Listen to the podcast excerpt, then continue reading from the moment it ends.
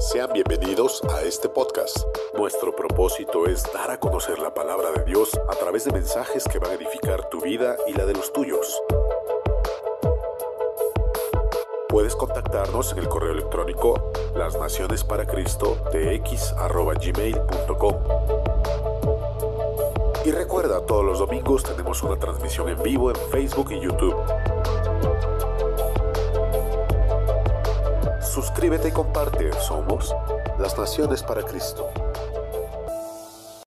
Dice la palabra, y cuando llegaron al lugar llamado de la calavera, le crucificaron allí y a los malhechores, uno a la derecha y otro a la izquierda. Y Jesús decía, Padre, perdónalos porque no saben lo que hacen y repartieron entre sí sus vestidos echando suertes. Y el pueblo estaba mirando y aún los gobernantes se burlaban de él diciendo, a otro salvó, sálvese a sí mismo si este es el Cristo, el escogido de Dios. Los soldados también le escarnecían, acercándose y presentándole vinagre y diciendo, si tú eres el rey de los judíos, sálvate a ti mismo. Había también sobre él un título escrito con letras griegas, latinas y hebreas. Este es el rey de los judíos. Y uno de los malhechores que estaban colgados le injuriaba diciendo, si tú eres el Cristo, sálvate a ti mismo y a nosotros. Respondiendo el otro le reprendió diciendo, ¿Ni aún temes tú a Dios estando en la misma condenación?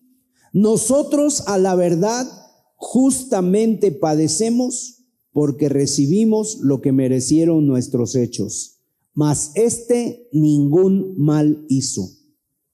Y dijo a Jesús, acuérdate de mí cuando vengas en tu reino. Entonces Jesús le dijo, de cierto te digo, que hoy estarás conmigo en el paraíso. Vemos aquí, son los últimos minutos de vida aquí de Jesús en la tierra. Él está a punto de morir, está en la cruz, pero cuando nosotros vemos en la Biblia la cruz, no hay una cruz, hay tres cruces. A Jesús lo pusieron en medio, y pusieron a dos malhechores, uno a su derecha, otro a su izquierda. Entonces, la verdad es que a Jesús, en este caso, no se le había salido nada de control.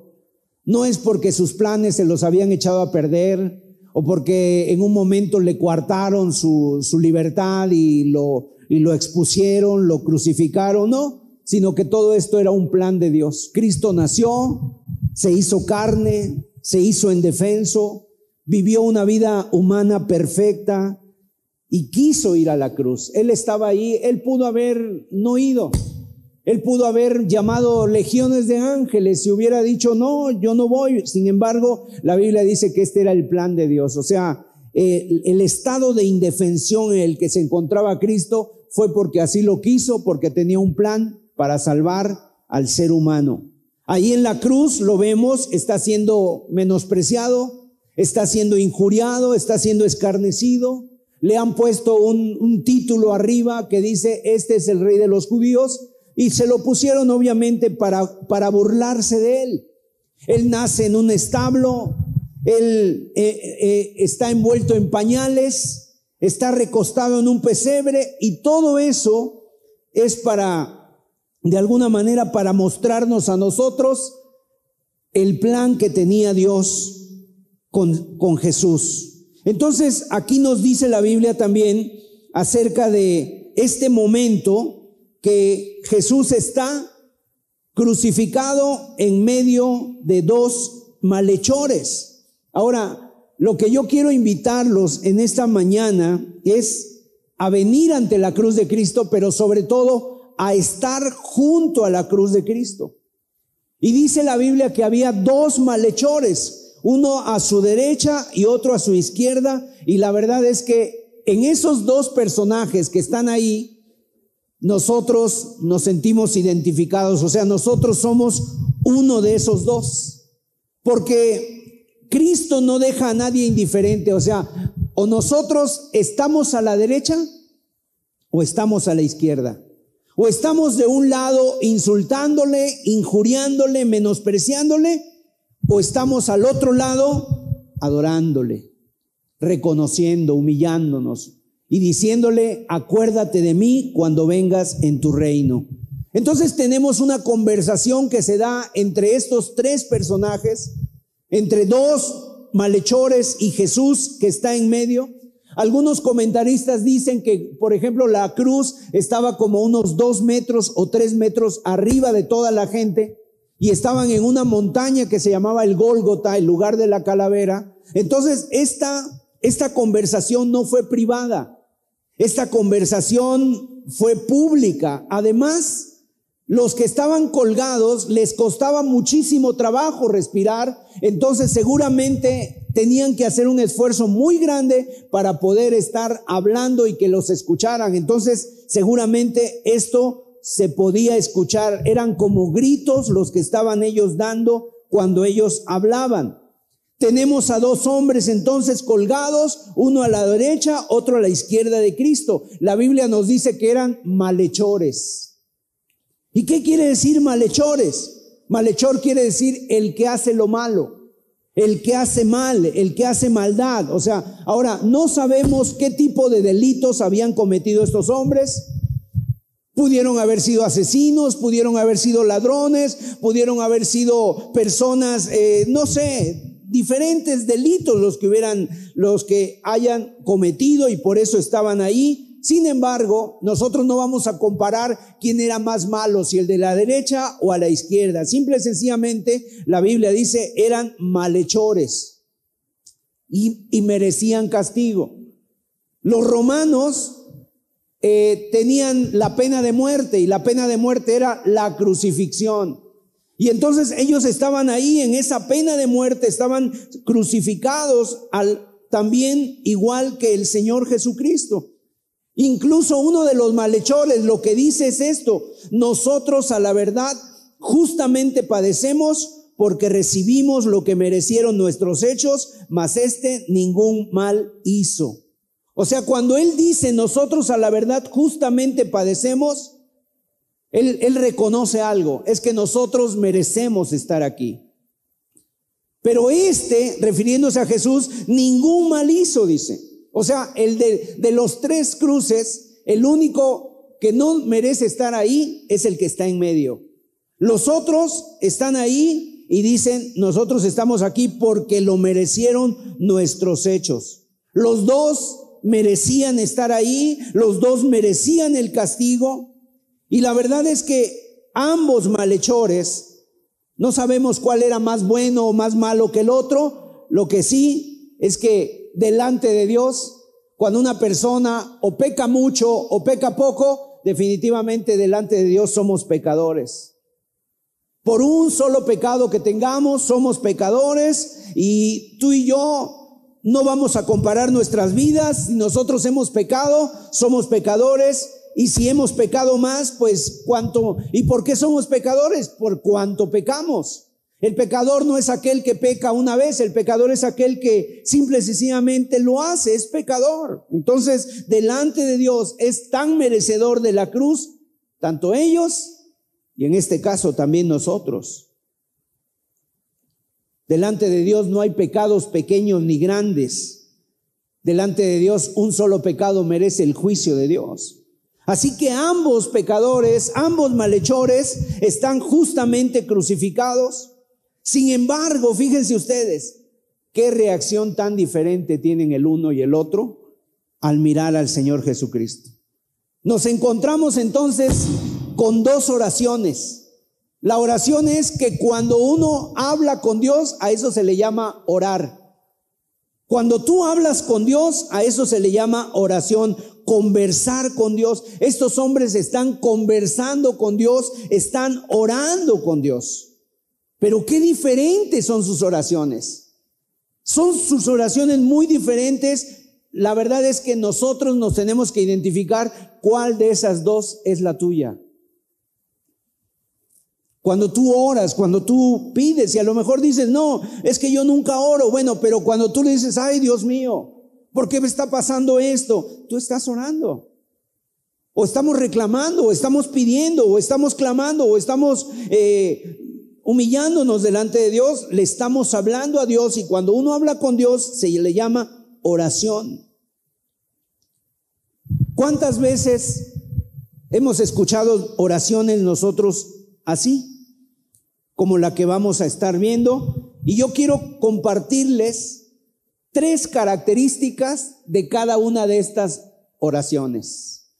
Tres características del primer malhechor, tres características de la oración del segundo malhechor. La primera oración, la que vemos, es el hombre que le dice a Jesús, si tú eres el Cristo, si tú eres el Cristo, sálvate y sálvanos. Esa es la oración que él hace. O sea, no sabemos si estaba a la derecha o a la izquierda, pero él voltea su rostro y le grita a Jesús, si tú eres el Cristo, sálvate y sálvanos. Ahora, esta oración tiene tres características. Número uno, es una oración de conveniencia. Es una oración de conveniencia. ¿Por qué?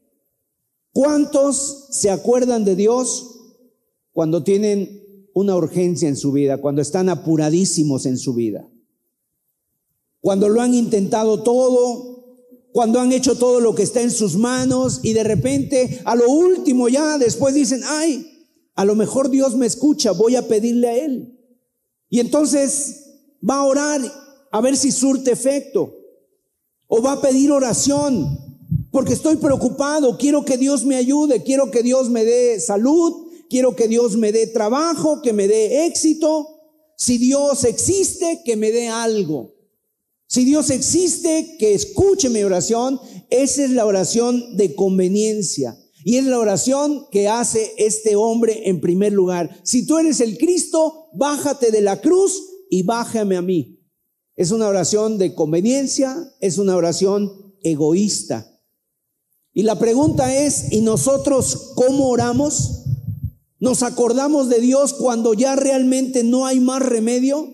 Nos acordamos de Dios cuando no hay más que hacer y entonces toda nuestra vida la vivimos pues como nosotros pensamos que es lo mejor. Nos acordamos de Dios cuando necesitamos algo.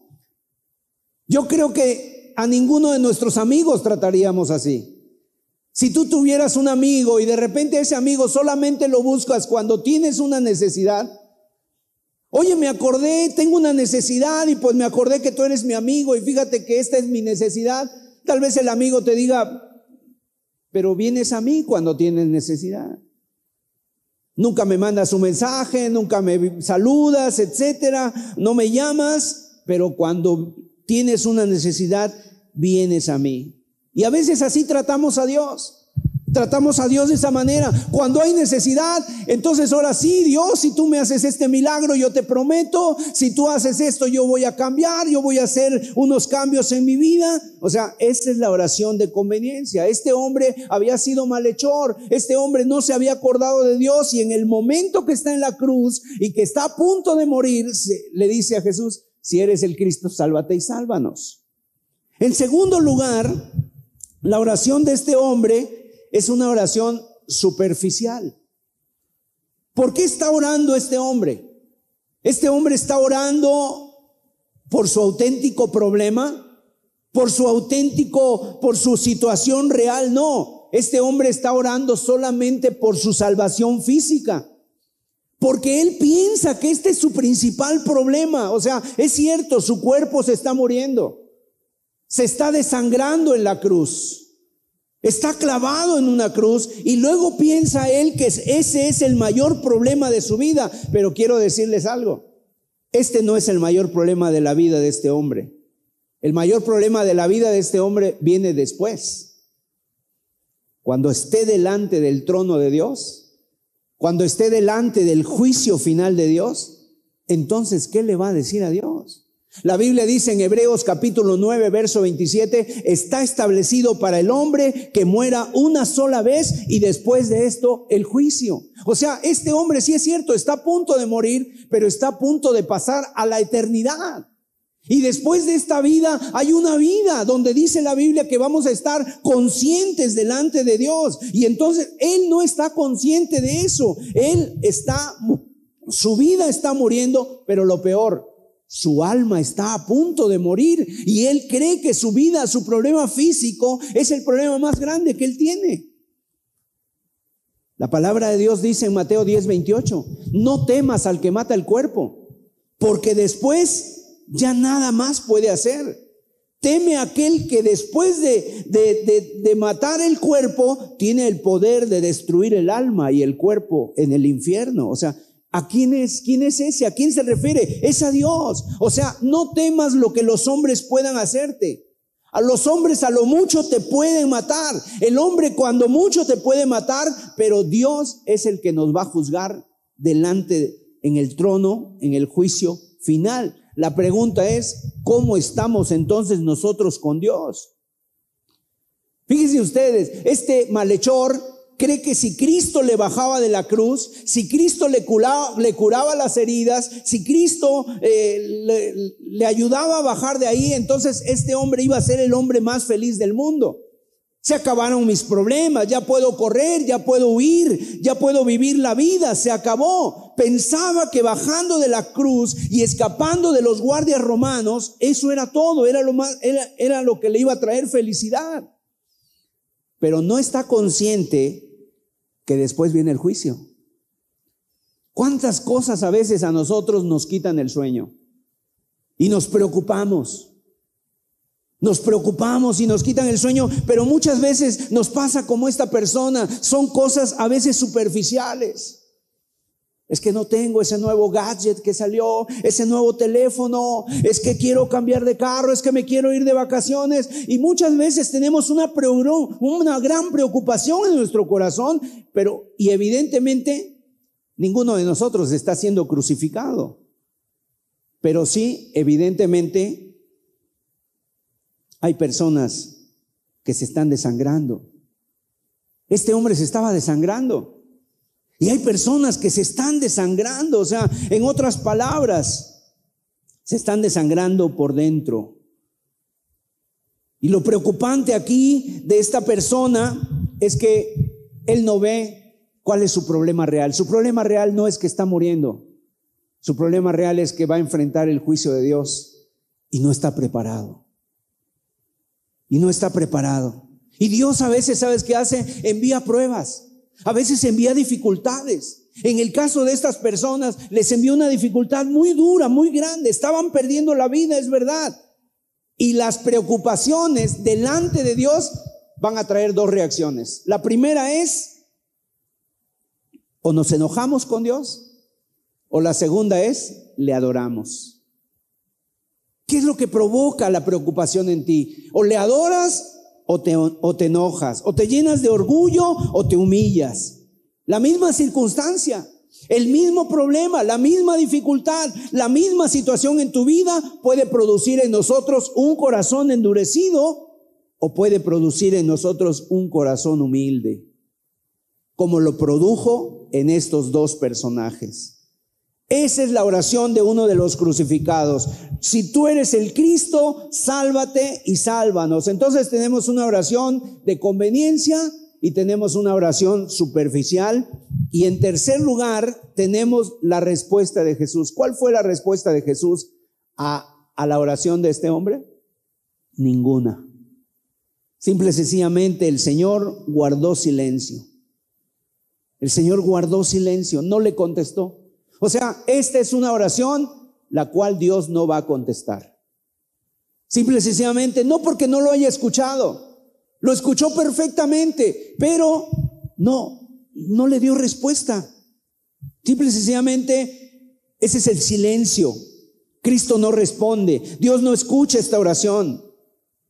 A veces a nosotros nos pasa que de repente pedimos algo a Dios y bueno, cuando Dios no nos contesta en un momento, entendemos que Dios está esperando que tengamos paciencia. Te oí, pero no es el momento, no ahora. Ahora, vamos a ver la segunda oración y tres características de esta segunda oración. Y estamos en el mismo momento de la crucifixión. Y fíjate, la crucifixión de Jesús y ellos está produciendo algo muy diferente en los corazones. Están atravesando la misma circunstancia. Están teniendo el mismo momento. Ambos van a pasar a la eternidad dentro de muy poco. Pero qué diferencia.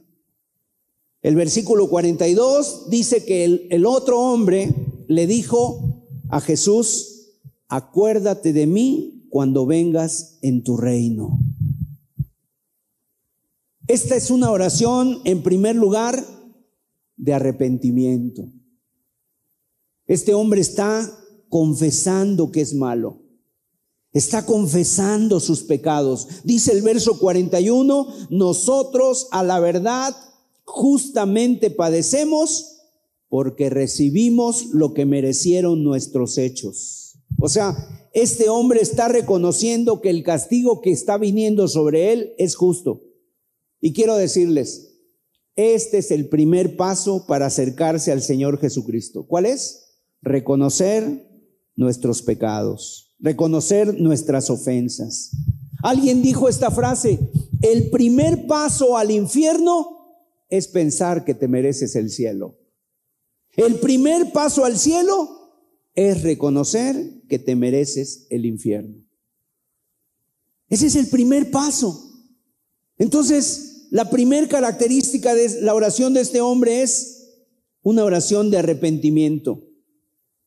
Si nosotros delante de Dios reconocemos y decimos, yo lo merezco, lo que me ha pasado a mí no es gratis, yo mismo me lo he buscado.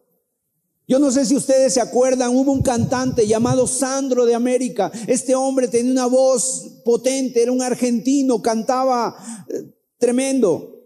Sin embargo, dice él que en un testimonio que, que dio antes de morir, dice que se fumaba hasta 80, 80 cigarrillos al día. 80 cigarrillos. Y entonces obviamente le vino un problema de cáncer en la garganta.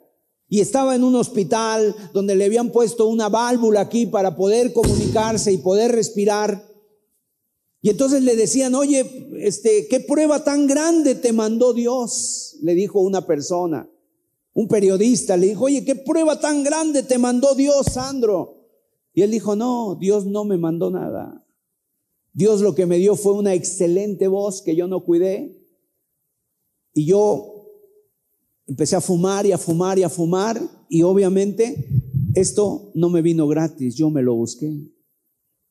Es, reconocer, o sea, por mis pecados, por mis faltas, por mis ofensas. Yo no puedo presentarme delante de Dios y decirle, ay Señor, mira mi vida, qué bueno soy, mira qué limpio soy. Mira, la verdad es que yo no te he costado nada de trabajo a ti. Ninguno de nosotros nos podemos presentar delante de Dios así. Jesús aquí no les dijo, pobrecitos, no le dijo, yo te ayudo. Este hombre le está diciendo a Jesús, acuérdate de mí. En otras palabras, le está diciendo, tú eres poderoso. Tú no deberías estar aquí. Tú puedes hacer algo por mí. Tú puedes hacer algo por mí. Porque tú eres ese título que le habían puesto a Jesús en hebreo, en griego y en, en, en latín, que eran los idiomas de esa época. Este hombre lo vio y lo creyó. A Jesús le pusieron este título por burla. Para burlarse de él y para burlarse de los judíos, lo puso Poncio Pilatos, un romano.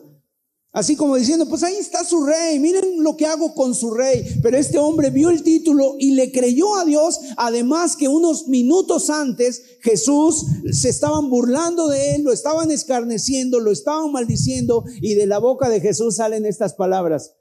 Padre, perdónalos porque no saben lo que hacen. O sea, en otras palabras, eso le impactó a este hombre. O sea, ¿quién es este hombre que está aquí? Todos le están escarneciendo, todos le están maldiciendo. No hizo ningún mal y está perdonando. No está guardando nada en su corazón. No está como nosotros, enojados. O sea, Él está diferente. Por eso le dice, acuérdate de mí cuando vengas en tu reino. Y en segundo lugar, la oración de este hombre es una oración humilde. Humilde. Acuérdate de mí. Te necesito. Tú eres poderoso para bajarme de la cruz, sí, pero tú eres más poderoso que eso. Tú eres poderoso para que cuando yo muera, tú me levantes entre los muertos, para yo tener vida eterna. Llévame contigo. O sea, este hombre le está clamando a Dios. Acuérdate de mí cuando vengas en tu reino. Donde tú vayas, yo quiero ir allí contigo. Esa es una oración. Esa es su oración. De arrepentimiento, de humildad. Y en tercer lugar, es una oración de fe. Porque él cree el título este es el rey de los judíos. Este es el rey de los judíos. Y entonces, ese es el título. Y mira, está hablando de Jesús. Acuérdate de mí cuando vengas en tu reino. Y bueno, lo mismo pasa y lo mismo puede pasar con nosotros cuando hablamos o cuando leemos o vemos la palabra de Dios. Es el libro donde se encuentra la verdad, pero también es un libro donde hay personas que obviamente no lo creen y se, se, pueden burlar, pero hay algunos que lo creemos y decimos, esto es verdad, aquí está la verdad.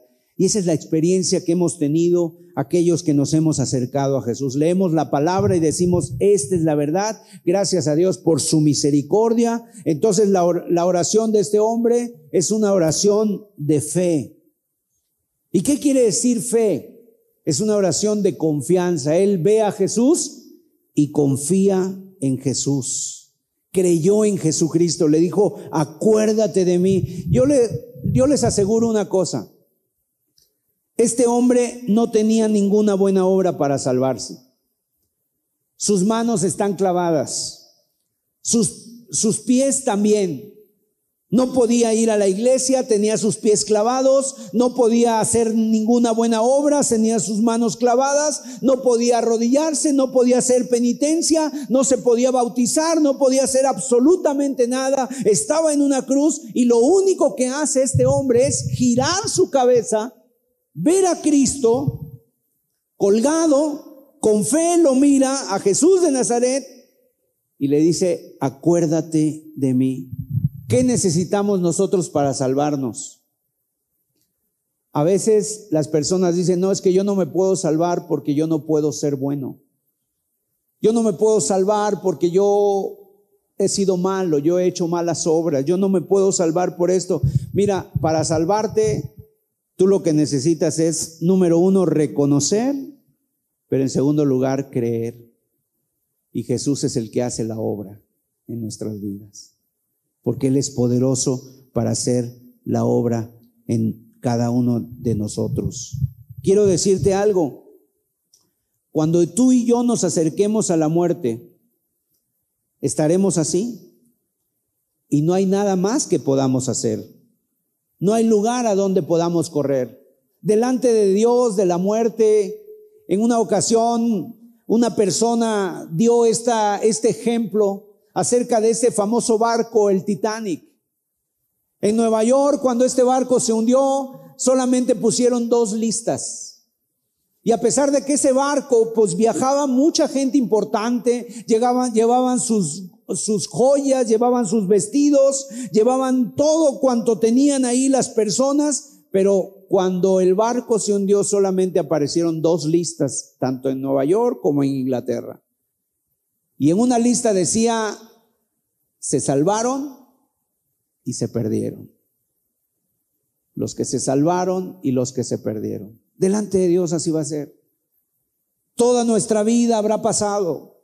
Los títulos, los cargos, las cosas, todo habrá pasado y eso ya no interesará, eso ya no importará. Ahora lo único que va a importar es a quién mires, con quién llegues, quién te represente.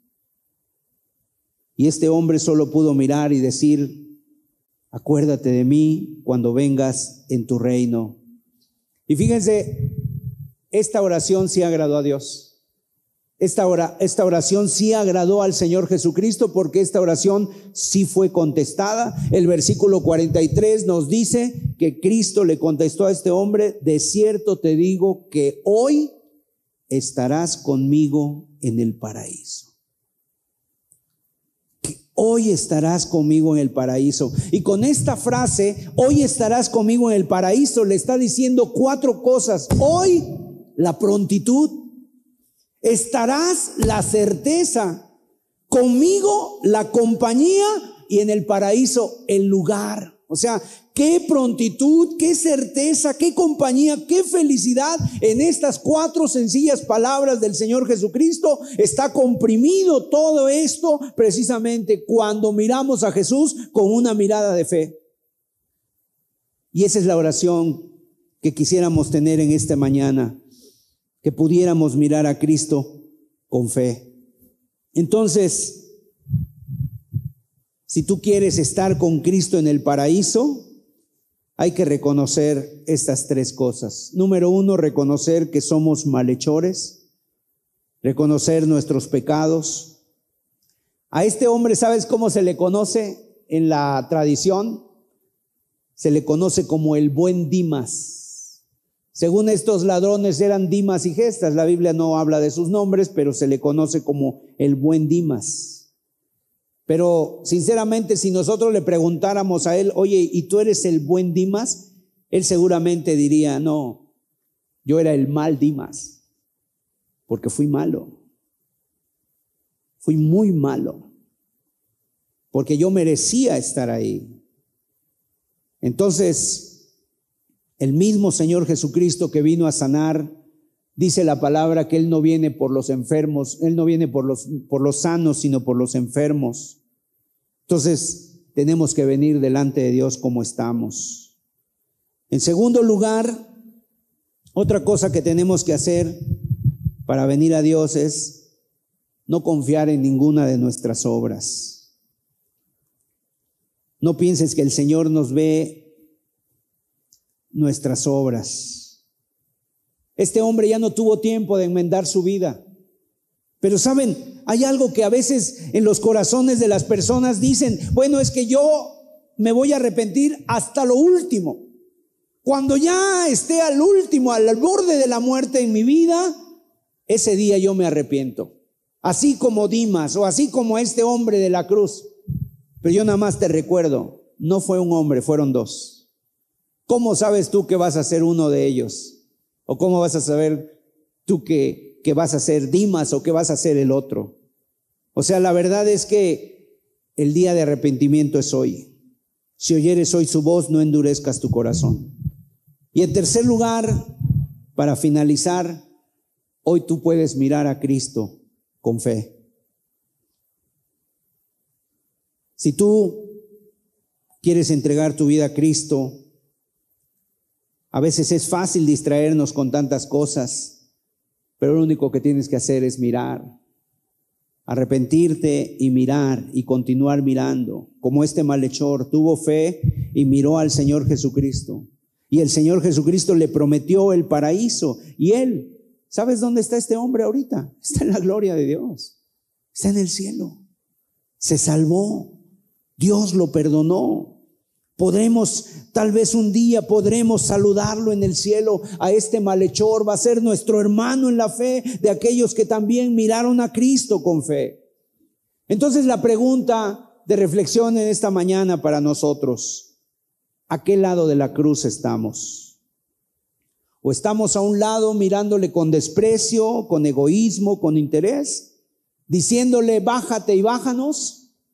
O estamos al otro lado de Cristo, mirando a Cristo con fe, con devoción, con humildad, y le estamos diciendo, Señor, acuérdate de mí. Cuando vengas en tu reino, llévame contigo. Ojalá y seas el segundo. Ojalá y que el Señor te toque con su gracia y con su Espíritu Santo. Vamos a inclinar nuestros rostros. Ojalá tú, al ver ese letrero que hay encima del Señor, este es el rey de los judíos, ojalá creas que ese rey vino como un cordero para ser crucificado, pero viene como el Rey de Reyes y Señor de Señores. Ojalá mires a Cristo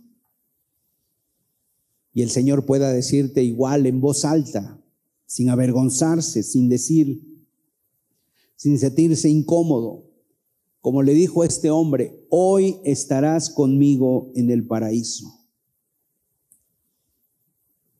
Yo te invito a que si en esta mañana, esta reflexión, Dios ha hablado a tu corazón, tú puedas tener esa conversación con, con Jesús. ¿Qué le dices a Jesús hoy? Le dices, si eres el Hijo de Dios, líbrame de este problema, sácame de esta necesidad y yo voy a creer en ti. O le dices, yo soy malhechor, he pecado. Acuérdate de mí cuando vengas en tu reino. Sálvame.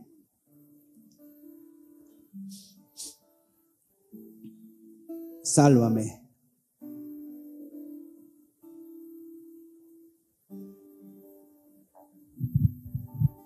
Dios está aquí en medio de la reunión.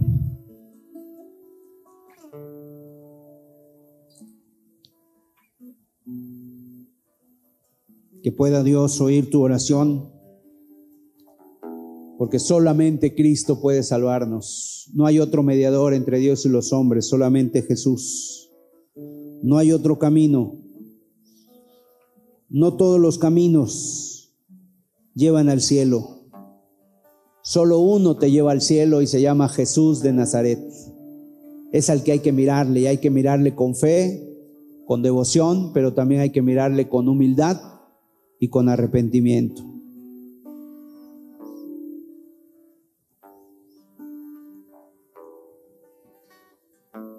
Con humildad y arrepentimiento. Eran los últimos momentos de su vida. Iban a pasar a la eternidad y solo uno de ellos miró a Cristo con fe. El otro siguió su vida de desprecio y así murió. Su verdadero problema era que iba a enfrentar el juicio de Dios y no estaba preparado. ¿Cómo estamos nosotros? Estas reuniones que Dios ha permitido tener en, este, en esta empresa, en este lugar, gracias a Dios por esto Tal vez para nosotros diga, bueno, pues es cansado, es tedioso, pero es una oportunidad de vida eterna. Tal vez no haya otro momento como este. Así como ellos, no hubo otro momento ya más.